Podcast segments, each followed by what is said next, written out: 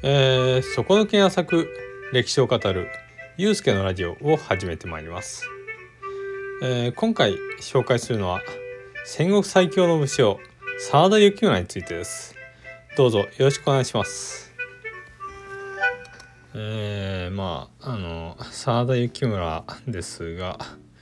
どっから話せばいいかな。えー、っとまあこのラジオをやるにあたってあの大河ドラマの「真田丸」の監視をやってる方の本を読んでみたんですけど、まあ、新書かえー、っと、まあ、ほとんど真田丸のガイドブックかってぐらいあの流れが沿ってたんですよね。だからすごく真田丸って監修の人の言うこと聞いてあのまあ自分作り込めるところは自分なりに作り込んで面白いものに仕上げてったんだなって思ってたんですけど、まあ、だから本当にあのちゃんとした知識としての物語を見たいんだったらあの沢田丸を見るのが一番いいと思うんですけど、まあ、私は私なりにちょっとラジオとしてあの沢田幸村を語ってまいりたいと思います、えー、どうぞよろしくお願いします。あ私が初めて沢田幸村に触れたのがっていうかもうほぼ歴史に触れ歴史というものに触れたのがなんか沢田幸村の漫画だったんですね。小学館で出してる歴史の偉人の伝記みたいな本がシリーズものであってで最初読んだのは多分沢田幸村だったんですよね。まあなんかあの沢田重勇士みたいな忍者が出てきたりいろいろと敵である徳川家康が最終ボスでそいつを倒すために頑張る幸村って感じですごく物語として歴史を見れて面白かったんですけどあのまあなんかね沢田幸村ってあの分かってることが意外と少なくてそもそも生まれた年すら、まあ、半然としないといった状況なんですね。便宜上49歳死んだとか言われてるけど実際はもっと若かったとかいろいろ説があってでまあ若い頃のことなんて本当は本当少ない情報から読み取るしかないんでその電気物そその小学館の真田幸村の電気ではうん本当スタートが30歳ぐらいの関ヶ原の戦いの段階から始まるんですよね。本当若い頃のことか書きたくなかったんでしょうね まあまあでもっと言うとわけは分からないのがあの沢田幸村っていう名前がそもそも沢田幸村の生前には使われてなかったっていう話でねいやちょっとややこしい話なんですけど沢田幸村の本名は沢田信繁ででずっと生きてるうちはそれ通してたはずなんですよね。まあ、それもいろいろ説があるんですけど有力とされてるのは沢田幸村ってあの徳川家康の敵だったんでまあ江戸幕府だったじゃないですか徳川家康って。うんだから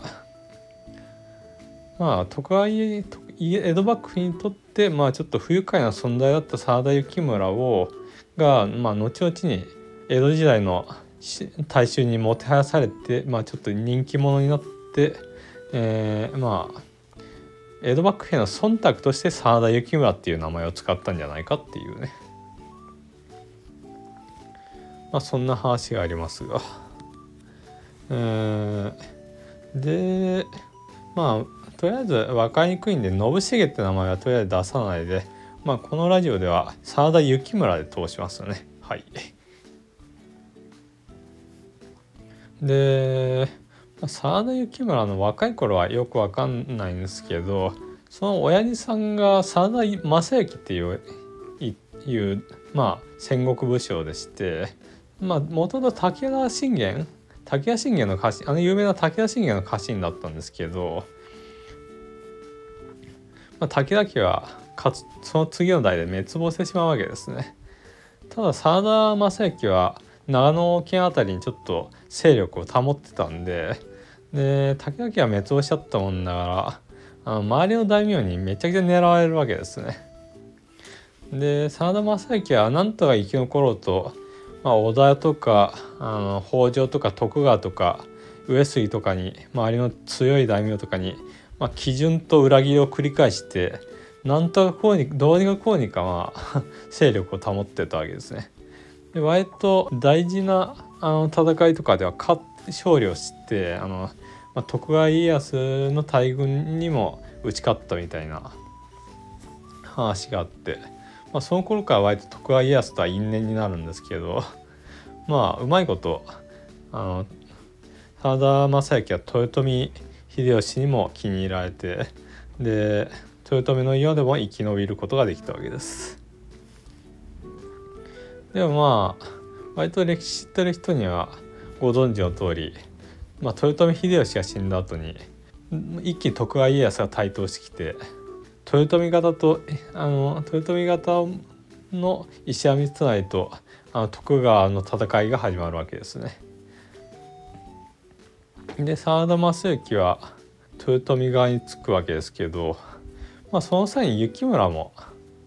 あの割と豊臣秀吉に仕えてたと思うんであの、まあ、豊臣側につくんですけどまあ真田幸村には兄貴がいてあの信行っていう兄貴がいるんですけどその兄貴の嫁が徳川側のあの武将の娘さんだったんですね。で幸村の方は石田三成側の武将のあの嫁取りをしてたんですよ。でだから、まあ、最初はあのそれぞれの勢力にバランスよく関係を持っておくことで、まあ、力まあ、力のバランスを取ろうとしたんですけど結局こ関ヶ原の段階になって、まあ、緩やかにたもとを分かつことになって、まあ、信行は、えー、徳川で正行と幸村は豊臣側で、まあ、戦うことになったわけですね。でまあ正行はその際に、まあ、石屋三成側につく際に、えー、まあ旧武田家の領土つまり私の住んでる山梨県の辺りもまあ 領土としてもらうように約束を取り付けたりして結構やってやるぜって感じだったんですけどまあ石山光成があっさり負けてしまったんでどうすんだよって感じで結局徳川家康にまあ 息子の信行に取りなしてもらってまあ許しを請うことになるんですね。まあでもまあ、徳川家康も かなりその正行にひどい目を遭わされてたんであ全然許してくれなくて結局あの正行と幸村はあの九度山っていう和歌山県にある山に幽閉されることになるんですね。まあ、負けるとこうなっちゃうっていうかねで真田正幸と幸村は、えー、まあ最初はまあ多分もともと戦国を生き抜いてきた武将だったんであ徳川家康へ復讐してやるぐらいの気持ちあったと思うんですけどあのまあ山での生活が相当体に応えたらしくてあの、まあ、松崎は結構な年あったんでがガンガン衰弱していくわけですね。で手紙の内容とかもすごく弱気になってて「お願いだから許してください」って感じになってるんですね。まあでも結局まあねあの10年ぐらいして正行は 死んでしまうわけですね悲しいことね。で雪村なんかは関ヶ原の頃には30代だったんですけどまああの15年近く山に幽閉されてあの、まあ、自分をどんどん置いてってあの、まあ、歯とか髪とかボロボロになっていくわけですね。あまあ、そういう絶望の中でまあ、生き続けてきたわけですけどまああの豊臣家豊臣家はあのあの一応存続してたんですけどあのまあ15年15年ぐらい経つとまあ徳川と豊臣の対立がまた深まっていってで結局戦争することになるんですねまた。で豊臣家はあの自分たちはまだこの国の支配者だと思ってあの他の大名とかに徳川を倒すように呼びかけるんですけど、まあ、どこも味方してくれないからあの仕方ないから関ヶ原で負けて無職になった浪人たちを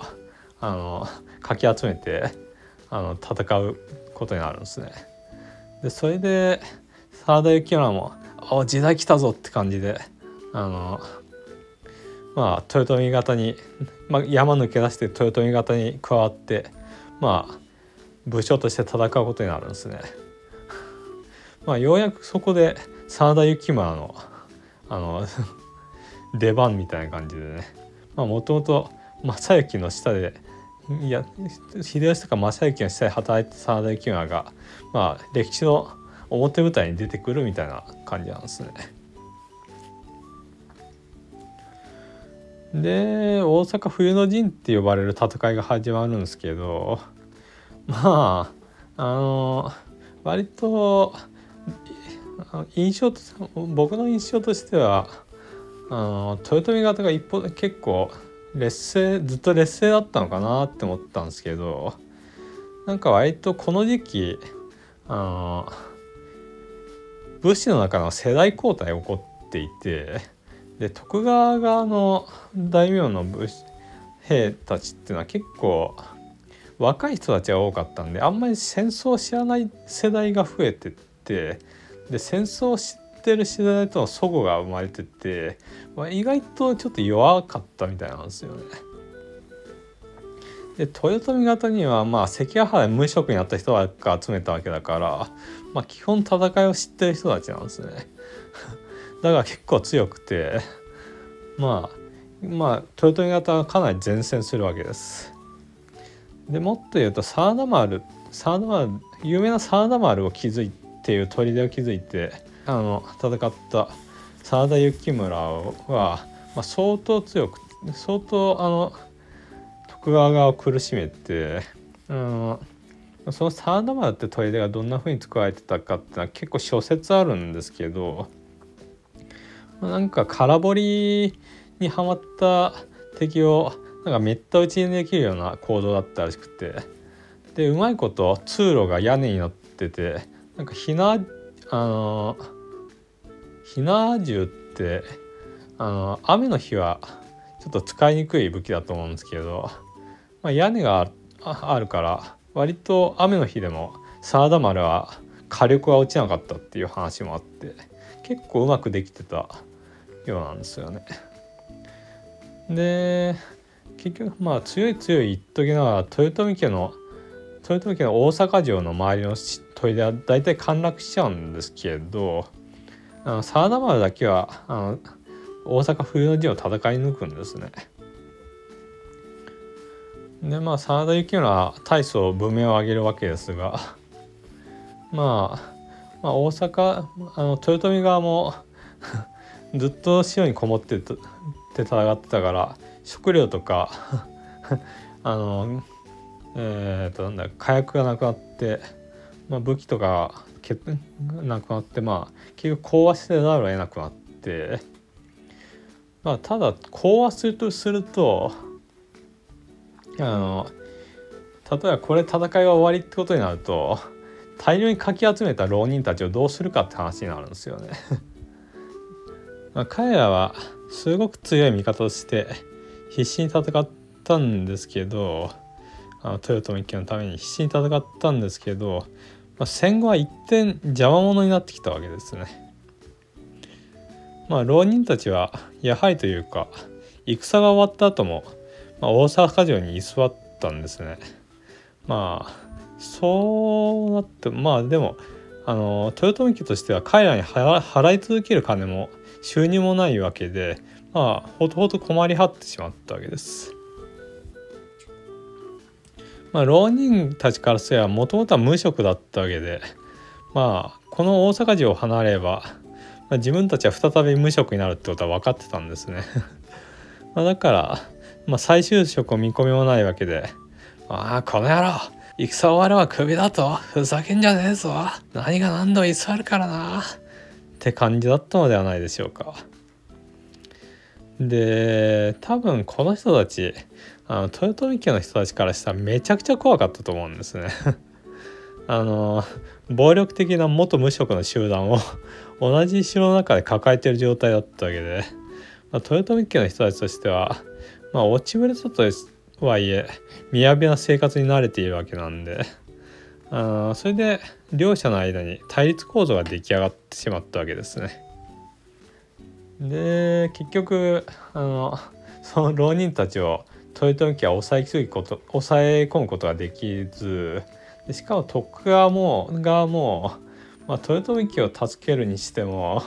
まあそんな浪人たち抱えたくないからまあ全然交渉に応じてくその辺の交渉に応じてくれなくてで結局また戦いが再開することになるんですね。でそれが大阪夏の陣なんですけどまあね。割とありがちな話ですよね。なんか 一旦は集めたらいいけど始末に困るっていうのはね。でうんで大阪夏の陣が始まるわけですけど。まあまあ大阪城とかほぼほぼ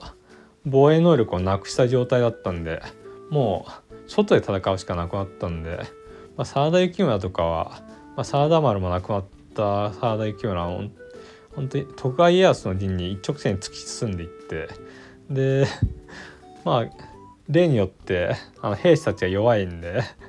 徳川家康なんかはもう結構殺されるギリギリまで追い詰められて切腹も確保したぐらいなんですけど、まあ、最終的には沢田幸村は力尽きて戦死したとのことです。うん まあただ沢田幸村の首が、まあ、戦国時代ってあの殺さあの首を取ってきてあのそれを論考交渉に役立てるんでまあ雪は首は届くわけなんですけどでまあさ徳川家康があの部下で部下にいた沢田幸村のおじさんを呼んできて「おこいつが沢田幸村かちょっと確かめてみろ」って言うわけですよ。でそれでおじさんがその首見ても「いや分かりません」って 言って本当に本人だって分からなくなったらしくて。で家康は大層がっかりするわけなんですけど。でなんでわなんで なんでおじさんが見てんのに分かんねえんだって話になるから、まあ、割と影武者説とかは出たりであったりするんですけど。ただまあおじさんは一応言い訳としてこの前会った会った時には暗い場所で見たんであの今の顔わからないんですよってちゃんと言い訳してるんでまあそういうことだったんだろうなとは思うんですけど まあまあそういういろいろね逸話の 本当に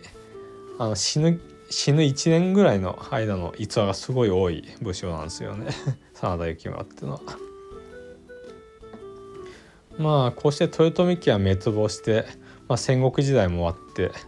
まあ、真田幸村は戦国の最後の最後でめちゃくちゃ戦って、まあ、輝輝きを輝きを放った末にまあ最終的には江戸江戸時代とかになんか大正にまあ大正の人気を得たみたいな話なんですけど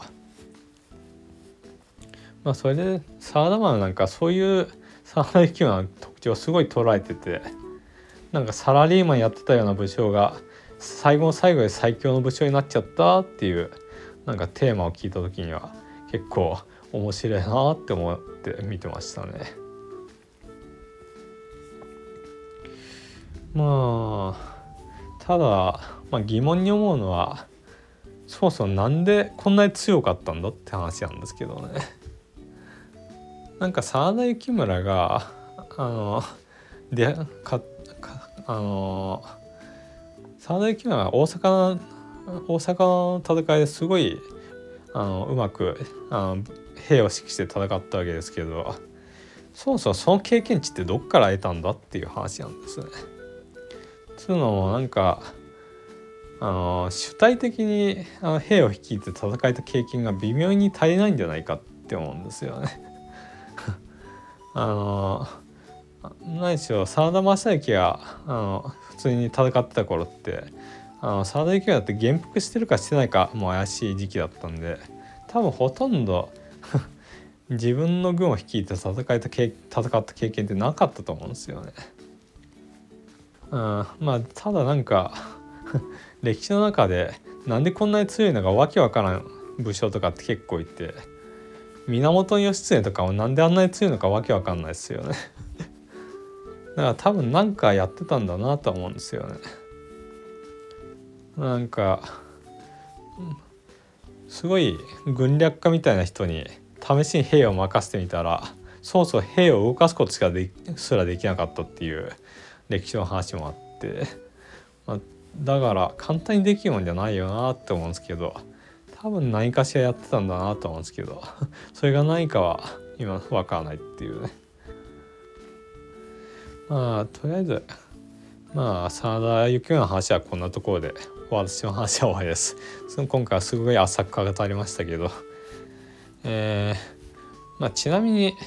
今回サムネイルでいただいサムネイル画像にしてる真田家のあの